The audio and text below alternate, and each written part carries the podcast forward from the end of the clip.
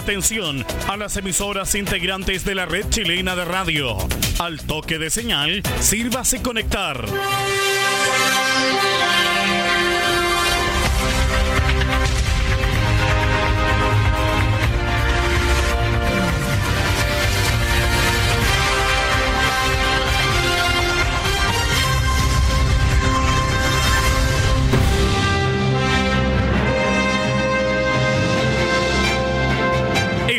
De noticias desde el centro informativo de la red chilena de radio. Comenzamos RCI Noticias. Conectados con todo el país. Estas son las informaciones.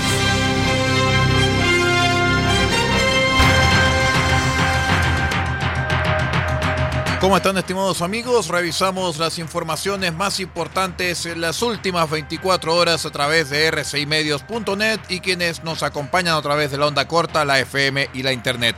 Soy Aldo Ortiz Pardo y estas son las noticias. Les contamos que la Armada emitió un comunicado durante la tarde del domingo para explicar el control de tránsito que realizaron al diputado comunista Hugo Gutiérrez en Iquique y que ha generado gran polémica por la negativa del legislador a ser controlado. El comunicado indica que el procedimiento seguido por el personal de la Armada se ajustó a la normativa aplicada durante el estado de excepción constitucional vigente, efectuado en forma caballerosa, respetuosa y prudente. Tras el comunicado, el diputado iba acompañado de tres personas, una adulta mayor y dos menores de edad, quienes no pudieron ser controlados y solamente Gutiérrez entregó algunos antecedentes. Durante el proceso de identificación y al solicitar los datos para completar la planilla de registro, el diputado Gutiérrez manifestó que no entregaría más información en atención a su condición de autoridad local y el fuero parlamentario con el que cuenta, indica el comunicado.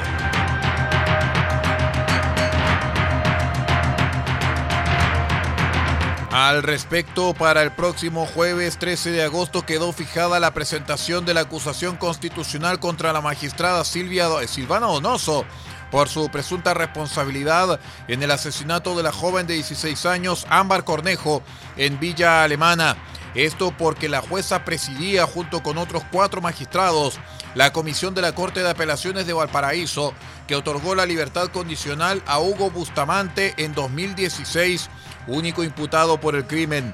Para poner en marcha el libelo se requerían 10 firmas, las que fueron garantizadas tras el respaldo de la bancada de Renovación Nacional, acción que según su impulsor, el diputado Andrés Longton, también cuenta con el apoyo de sectores de la ex nueva mayoría. El jefe de bancada de RN, el diputado Sebastián Torrealba, dijo que existen argumentos políticos y jurídicos para sustentar el proceso no es una opción de parte del Poder Legislativo, sino que es una obligación avanzar en ella para que esto no vuelva a pasar nunca más. Aquí estamos seguros de que dada la historia de esta jueza se acomete el notable abandono de deberes y por lo tanto vamos a ejercer las facultades que la Constitución en el artículo 52 de ella le entrega a la Cámara de Diputados y al Poder Legislativo. De acuerdo al diputado socialista Leonardo Soto, esta acusación constitucional podría abrir, una, podría abrir una verdadera caja de Pandora y que incluso podría perseguir responsabilidades en el gobierno. Por ellos, el parlamentario no descartó que la oposición amplíe el nivel al presidente Sebastián Piñera y al ministro de Justicia Hernán Larraín, esto por la masiva liberación de reclusos entre 2012 y 2016. Si hay responsabilidad de la jueza Donoso y el grupo de jueces que trabajó con ella, a mi parecer también hay responsabilidad política del que creó esta ley que aplicó ella, que fue el presidente Piñera, y también del ministro Hernán Larraín, que ha dejado sin aplicar la ley de reforma del año 2000 y 2019 sin dictar un reglamento de supervisión a los que están en libertad condicional. El exdirector de Gendarmería Isidro Solís sostuvo que el problema de esta resolución se explica por una mala concepción de la normativa que entendía la libertad condicional como un derecho inalienable. Esto señalado al canal CNN. Esa Comisión de Libertad Condicional no hizo otra cosa que ratificar una vez más los criterios con que todo el Poder Judicial, encabezado por la Corte Suprema, ha venido estableciendo a partir de la modificación del decreto ley 321 respecto de que este derecho es un derecho inalienable, por lo tanto tenía que ser concedido de todas maneras si se daban los, eh, los presupuestos objetivos. Lo que se suma a las palabras del presidente de la Corte Suprema, Guillermo Silva. En entrevista con el diario La Tercera, el magistrado dijo que la decisión judicial también pudo fallar quien estableció de esa forma el beneficio de la libertad vigilada y que eso no era resorte del Poder Judicial.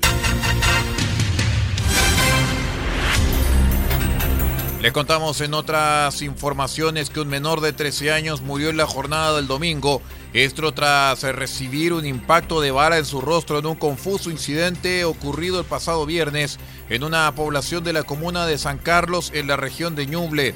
El subprefecto de la Brigada de Homicidios de la PDI de Chillán, Luis Garrido, señaló que fuimos notificados por el Ministerio Público del incidente ocurrido al interior de la población 11 de septiembre en San Carlos. Según declaró Garrido en este hecho, un menor de 13 años resultó lesionado de gravedad por impacto de bala en su rostro.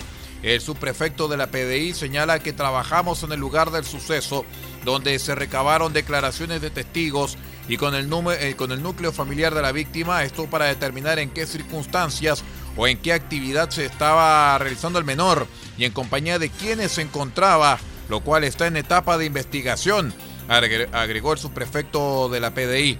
En tanto, el menor falleció mientras era atendido en el hospital, en el hospital Herminda Martín de Chillán, donde estaba siendo tratado.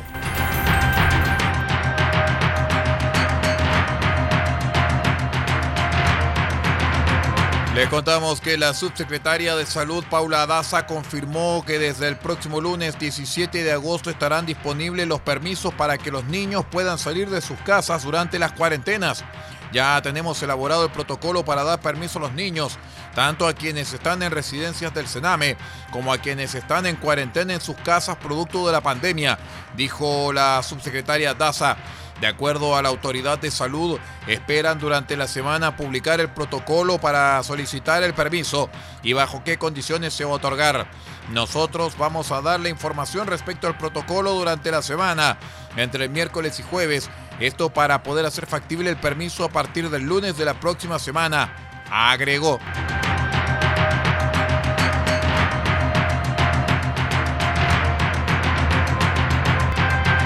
Le contamos en información internacional que el magnate de la prensa Jimmy Lai, una de las principales figuras del movimiento pro democracia en Hong Kong, fue detenido en la excolonia británica en virtud de la nueva ley de seguridad nacional, anunciaron un allegado suyo y una fuente policial. Jimmy Lai está siendo detenido por colusión con potencias extranjeras, tuiteó Mark Simon, uno de sus colaboradores. Una fuente policial declaró a la agencia AFP que Lai había sido arrestado por colusión con fuerzas extranjeras, una de las nuevas prohibiciones recogidas en la Ley de Seguridad Nacional y también por fraude.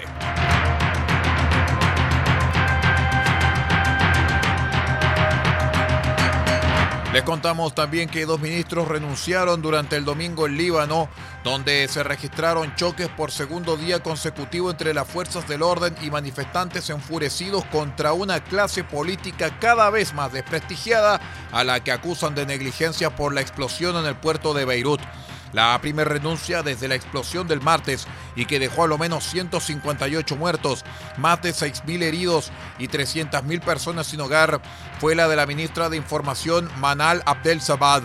Eh, después de la enorme catástrofe de Beirut, presento mi dimisión del gobierno, declaró la ministra. Pido disculpas a los libaneses, no hemos sabido responder a sus expectativas.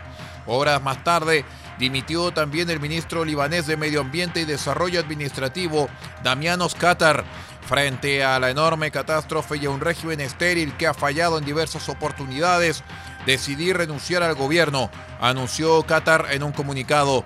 La prensa libanesa también especulaba con otras posibles dimisiones en el Ejecutivo. El primer ministro Hassan Diab se reunió con varios ministros para valorar la situación y contemplar también su posible renuncia, según detallaron medios locales.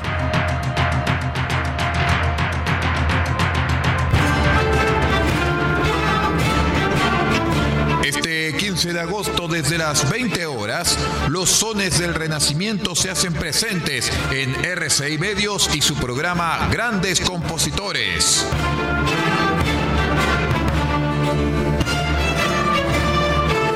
Presentaremos la música del francés Marín Marais.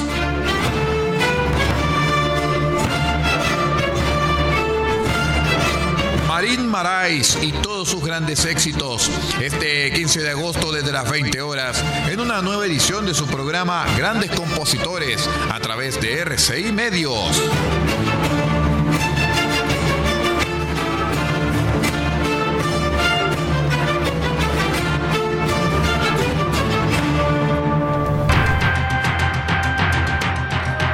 Muy bien, estimados amigos, vamos poniendo punto final a esta edición de RCI Noticias a través de rcimedios.net y también de quienes han estado acompañando a través de la onda corta, la FM y la Internet.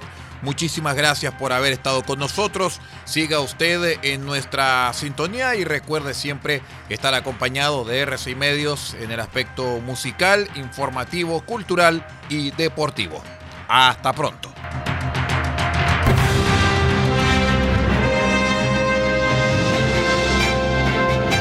Ha quedado completamente informado, pero sigamos generando noticias.